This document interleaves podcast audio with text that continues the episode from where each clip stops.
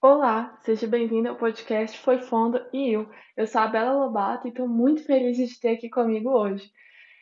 Você também gosta de curiosidade? Você gosta de saber coisas aleatórias? Você gosta de mostrar para as pessoas que você sabe uma coisa que não faz o menor sentido você saber e nem é muito útil, mas é legal?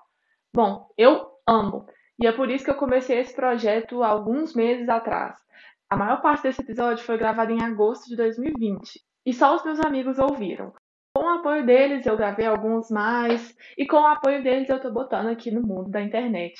A minha proposta é ligar duas coisas aparentemente totalmente aleatórias por fatos, por conexões, chegar de um lugar no outro. Para mim, a graça desse negócio é que cada um faria de um jeito. Essa linha de raciocínio é totalmente minha, porque assim que minha cabeça funciona e essas são as referências que eu arrumei. Mas você provavelmente faria de outro jeito e todo mundo do mundo também tudo está conectado de um jeito que só depende do jeito que a gente olha. E é isso que eu amo nessa ideia. Muita gente já fez isso, eu sei, a ideia não é minha, sou abertamente inspirada, sessão da super interessante que moldou meu caráter sobre isso, e no programa do Alexandre Níquel, Meia Hora Sozinho. Bom, hoje nós temos uma jornada. Vamos chegar do prego ao macaco prego. Quando você vê, foi fono, foi fono e o. Espero que goste.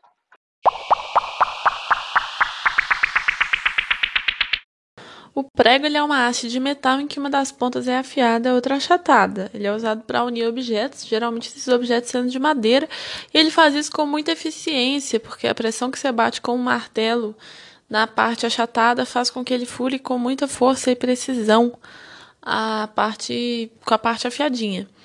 É, existem atualmente pelo menos oito tipos de prego, dependendo para qual utilização você quer usar.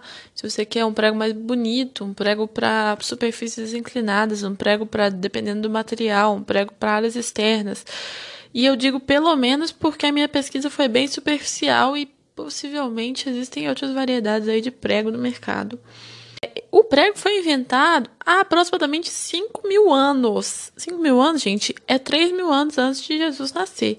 Se é que ele nasceu naquela data mesmo que o pessoal fala, mas a gente vai considerar aqui que sim, porque a gente tem que chegar.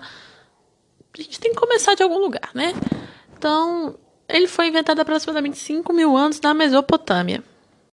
E é claro que ele foi inventado na Mesopotâmia, porque foi lá que surgiram grandes inovações tecnológicas que marcaram a história. Tipo assim, há 5 mil anos atrás os caras já tinham rio canalizado, já tinha veículo com roda, embarcação, forno caseiro. Foi lá que a agricultura, que a matemática, a astronomia começaram. Imagina, os caras tinham agricultura, forno caseiro, não vai ter prego, sabe? Prego, é, prego é pouca bosta no currículo deles, mas é bastante importante dos nossos móveis e outros. A Mesopotâmia, além de ser conhecida por esses grandes avanços tecnológicos e culturais cabulosos, etc., também é uma área de muita fertilidade, porque a área é definida em volta do sistema fluvial dos rios Tigre e Eufrates. Hoje em dia corresponde à maior parte do Iraque e do Kuwait, além de alguns pedaços da Síria, da Turquia e do Irã. É uma área de habitação humana muito antiga. A gente mora lá desde que o mundo é mundo. Mentira.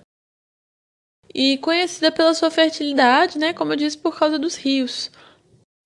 Esses rios, Tigre e Eufrates, foram muito importantes não apenas para a fertilidade, mas também porque a água próxima era utilizada para pesca, para transporte, para irrigação, para alimentação, o que foi realmente muito decisivo para os povos que viveram na região. Mas aí, voltando aí na história, né, eu falei de uma coisa que aconteceu 3 mil anos antes de Cristo, que foi a invenção do prego. Um pouco depois disso, 500 anos depois disso, pouca coisa, porque onde que a gente estava 500 anos atrás? Nada, né? Irrelevante na história. Loucura, né? Vamos lá, foco. A Mesopotâmia teve um rei chamado Sargão da Acádia, que é um nome muito legal. E eu só vou mencionar ele porque eu estava pesquisando e eu achei que era Sergião da Acádia. E me fez pensar que poderia ser meu vizinho, poderia ser uma pessoa aqui da comunidade que eu viro e falo, cara, você é muito louco, vou te chamar de Sergião de Belo Horizonte. E Seria possível, sabe? Nome de vereador. Nome de vereador. Vamos fechar nisso aí. Mas o Sergão da, Sargão, Sargão da Cádia, foi um rei ali da região por muito pouco tempo. porque na verdade a Mesopotâmia não teve um povo unificado, não era uma galera de um lugar só. Era uma região povoada por muitos povos ao mesmo tempo. E por isso foi o cenário de muitas guerras e disputas. Uma das mais célebres foi a conquista pelo exército grego sobre o Império Persa em 331 a.C.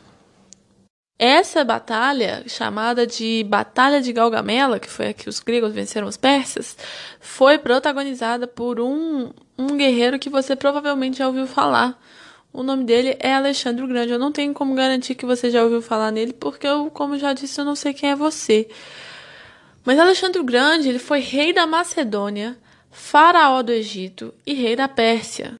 E aí você pensa que às vezes a gente vê uma pessoa que é cantor e compositor e pessoal, que currículo vasto, que profissional multifacetado. Essa pessoa não foi nem faraó do Egito, não foi rei da Pérsia, rei da Macedônia, sabe? E se o Alexandre o Grande foi tudo isso, foi porque ele mereceu. É, ele foi herdeiro do reino do pai dele, que eu acho que era Filipe III, segundo, não tenho certeza. Ele foi herdeiro do reino do pai dele. Pai dele que tinha um plano, um projeto pan-helênico. Que se você parar pra pensar é muito legal. Eu sempre acho que helênico tem alguma coisa a ver com as pessoas que eu conheço chamadas Helenas. É, mas não tem. Tem a ver com espalhar a cultura grega para tudo que é lugar, tipo, o mundo inteiro. E aí Alexandre foi seguir esse projeto aí do pai dele. Isso tudo, tá, gente? Ele morreu aos 32 anos de idade. Então você pensa, 32 anos o cara foi tudo isso que eu falei. Então, ainda bem que a gente não é primo dele. Mais do que um estrategista e um militar sanguinário e cabuloso, eu também me interesso muito pela vida pessoal do Alexandre. Se você olhar no grosso, ele se casou quatro vezes com mulheres e deixou descendentes. O que tá bom, né? O que, bom, já diz grande parte aí do que você precisa saber sobre as relações dele sete mil anos depois. Não tem 7 mil anos, tem só 2 mil e pouco. Mas o que eu gosto mesmo é que ele, durante todo esse tempo, que ele teve quatro casamentos e quatro divórcios, quer dizer, talvez seja só três divórcios, ele estava com uma pessoa esse tempo todo. E essa pessoa era um homem que era Hefestião, ou Hefestio, ou Hefestion. Eu não sei, eu fico confuso em como falar isso na língua portuguesa. Eu já, já achei as três, então deixo em aberto é, os historiadores, e não historiadores, porque eu não sei vocês, quando eu penso em historiadores, eu penso numa pessoa do século XIX, pessoa do século XX, galera que está formando na federal. Não, existem historiadores lá no século I. Entre eles, Ariano de Nicomédia foi a pessoa que mais estudou. A gente é referência, os estudos dele são referências sobre quem foi Alexandre o Grande. E ele disse lá atrás que Hefestião foi a pessoa que Alexandre mais amou na vida. E você vê que lá atrás não era muito polêmico isso de amar um homem, tava tudo bem, né? Não apenas estava tudo bem, como o cara tava aí conquistando, espalhando a cultura dele pro resto do mundo. Né? Entre outros casos que eu não vou me estender, porque eu sou um pouco obcecada aqui com o Alexandre o Grande, essa história dele com a Hefestião. Eu já pesquisei muito, eu acho muito legal. E eu não vou me estender porque. Porque eu tenho que chegar no macaco prego. Mas eu vou colocar aqui uma parte que eu achei curiosíssima, que é que ele recebia um shade dos colegas militares dele do tanto que ele amava e se dedicava ao Efestião, que também era general e era o braço direito dele na guerra. E aqui eu cito um trecho da carta 24 do Diógenes de Sinope, ou Sinope, não sei como fala, que foi um filósofo que era bem brother de de Alexandre, pelo que eu pelo que eu vi aí, mas eu posso estar errada porque eu não vi muita coisa. Mas na carta 24, Diógenes fala se, pro, pro Alexandre: Se queres ser bom e formoso, tira esse trapo que tem sobre tua cabeça e vem conosco. Mas não serás capaz de vir, dado que estás preso pelas coxas de Heféstio. Preso pelas coxas.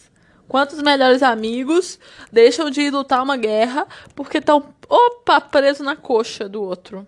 Ah, pelo amor de Deus. Mas enfim, saindo da parte que Alexandre era um grande bissexual, é, ele é muitas vezes classificado entre as pessoas mais influentes do mundo de todos os tempos, junto com o seu professor Aristóteles. Sim, ele foi aluno de Aristóteles. Não é pouca bosta ser aluno de Aristóteles. Os pais dele, que eram reis, falaram: vamos colocar ele aí de, de com professor bom. E foi Aristóteles, professor dele, e você provavelmente não sabia dessa ligação, porque eu não sabia também, mas eu não tenho como garantir que você sabe tudo que eu sei e vice-versa. E aliás, esse negócio de Aristóteles é uma das partes mais extraordinárias de um dos poemas mais malucos da música brasileira, que é a música Alexandre, da Adriana Partimpim. Adriana Partimpim é a versão infantil da Adriana Calcanhoto.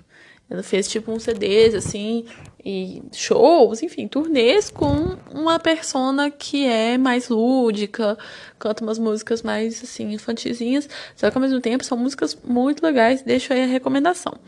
A música da Adriana Calcanhoto, chamada de Alexandre, ela tem seis minutos e ela narra toda a vida. Claro que ela deixa de fora, porque seis minutos, né? Toda a vida do guerreiro grego. O que é totalmente insano dessa música é que, como eu estava falando de Aristóteles, a Adriana conseguiu colocar na música palavras como Aristóteles, Bucéfalo, Patroclo, Punjab, Gibraltar, expressões como embaixadores do reino da, do Império da Pérsia. Como fazer isso rimar, gente? Não tem como fazer rimar. E aí a música é linda. A música é super sonora, ela fica forçada. Eu, de verdade, como faz isso, né? É, o mérito é todo da Adriana Calcanhoto. Adriana esta que é, desde 2015, a embaixadora da Universidade de Coimbra no Brasil. É isso que a gente chama de multifacetado. E você que é apenas estudante, mais uma vez supondo quem você é, eu finge que você é igual eu, que é uma estudante, uma pessoa que não está fazendo muita coisa da vida, e a Adriana, pelo contrário, cantora, compositora, linda, perfeita, e embaixadora da Universidade de Coimbra, de Portugal, no Brasil. Ela já lecionou no departamento de letras dessa universidade e ela vem se envolvendo com diversos cursos, palestras e várias áreas do conhecimento, com destaque para a arqueologia. Ela conta que antes de se tornar cantora, ela pensava em ser arqueóloga ou veterinária. E isso tem tudo a ver com onde a gente quer chegar. Ela está aproveitando as oportunidades lá em Portugal e aí, como eu disse que ela está estudando arqueologia lá, ela está até participando de umas escavações mesmo, menino, indo mesmo lá no sítio para arqueologar, que é uma palavra que não existe. O que, que é arqueologia? O que, que existe de fato? É a ciência que estuda culturas por meio da escavação de fósseis, materiais, objetos e outras coisas que não estão escritas. Ela vai contar a história das, dos seres vivos não sei se só vivos, na verdade, geralmente os seres mortos, por, por coisas aí que ela vai encontrar no chão. Basicamente, no grosso, é isso. Para investigar costumes, ambiente, modo de vida de nossos antepassados, os arqueólogos buscam respostas em artefatos e ruínas, muitas vezes deixados sobre a terra. Então, essa pequena frase que eu acabei de falar, eu extraí ela diretamente do Observatório da Juventude CIT da Fiocruz, tá? Eu não quero ser acusada de plágio aqui, mas é que eu não poderia ter escrito melhor. E no caso não é escrito, é falado. As sagas das espécies, as trajetórias, inclusive as dos humanos, são contadas pelas descobertas arqueológicas e genéticas. Entre as especializações da arqueologia existe inclusive a arqueologia primata, que vem sendo desenvolvida por pesquisadores da University College London e do Instituto Catalão de Paleo, Paleo, opa, Paleo, Paleoecologia, muitas vogais, humana e evolução social, que são, respectivamente, na Inglaterra e na Espanha. A necessidade da divisão de uma arqueologia primata vem da observação de campos arqueológicos e da constatação de que alguns grupos de primatas utilizaram ferramentas elaboradas, como lanças, para viver, uma coisa que a gente achava que só humano meio que fazia, né? A investigação começou em um sítio na costa do Marfim, mas hoje em dia o pesquisador da Universidade da University College London, que eu não tinha mencionado o nome dele antes, mas o nome dele é Thomas Prophet. Ele estuda também uma espécie mais próxima de nós, o macaco prego. Em parceria com a USP e em pesquisa no Parque Nacional da Serra da Capivara, no Piauí, os pesquisadores, entre eles o Thomas Prophet, é, constataram que ao longo dos últimos 4 mil anos, os macacos prego, assim como outros primatas, também passaram por variações de comportamento. Esse tipo de comportamento é chamado de cultura primata, e para te fazer entender, vou dar um exemplo bem fácil. Alguns grupos de macacos pregos usam pedras para quebrar alimentos, outros vão usar gravetos. Essas diferenças variam não só regionalmente, tipo, eu tinha falado que o primeiro estudo foi feito na Costa do Marfim e esse é no Piauí, mas também historicamente. Ao longo dos milênios, os macacos modificaram as formas de interagir com os alimentos e com as coisas ao seu redor. É a primeira vez, entretanto, que se constatam variações desse tipo em primatas não humanos. Ou seja, não é só a gente, humanos, que está mudando de costumes e culturas nos últimos milhares de anos. Também os macacos estão passando por isso. Oh, são muitas as explicações possíveis, mas é fato que os macacos pregos têm comportamentos diversos.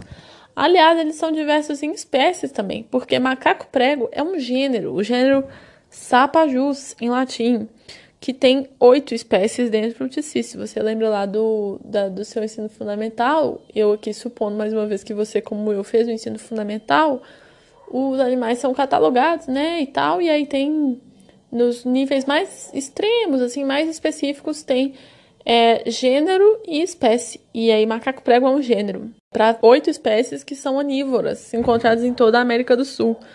São os únicos macacos do continente a se alimentar de outros mamíferos e de animais invertebrados aquáticos, ou seja, eles são de verdade macaquinhos excepcionais. E por que, que eles recebem o nome de macaco prego? E eles receberam esse nome porque os órgãos sexuais, tanto do macho quanto da fêmea, se assemelham a um prego. O pênis e o clitóris são compridos e com a ponta achatada. Essa foi a ligação inusitada entre prego e macaco prego, passando por Macedônia, Ma... não, é Macedônia, passando por Mesopotâmia, Adriana Partimpim, é, Universidade de Coimbra e arqueologia. Eu espero que você tenha gostado e até mais. E aí, gostou do podcast? Eu espero que sim. Se você gostou, eu vou pedir para você recomendar ele para um amigo, sei lá, falar dele no Twitter. Eu ainda não tenho redes sociais para ele e nem as minhas próprias. Então, se você quiser falar comigo, me chama no Telegram, no arroba belobato, ou me manda um e-mail no. Eu vou amar saber a sua opinião, eu vou amar saber se você ouviu, se você re recomendou para alguém, qualquer coisa assim. Sério, vai ser muito importante para mim. E é isso. Um abraço e até a próxima.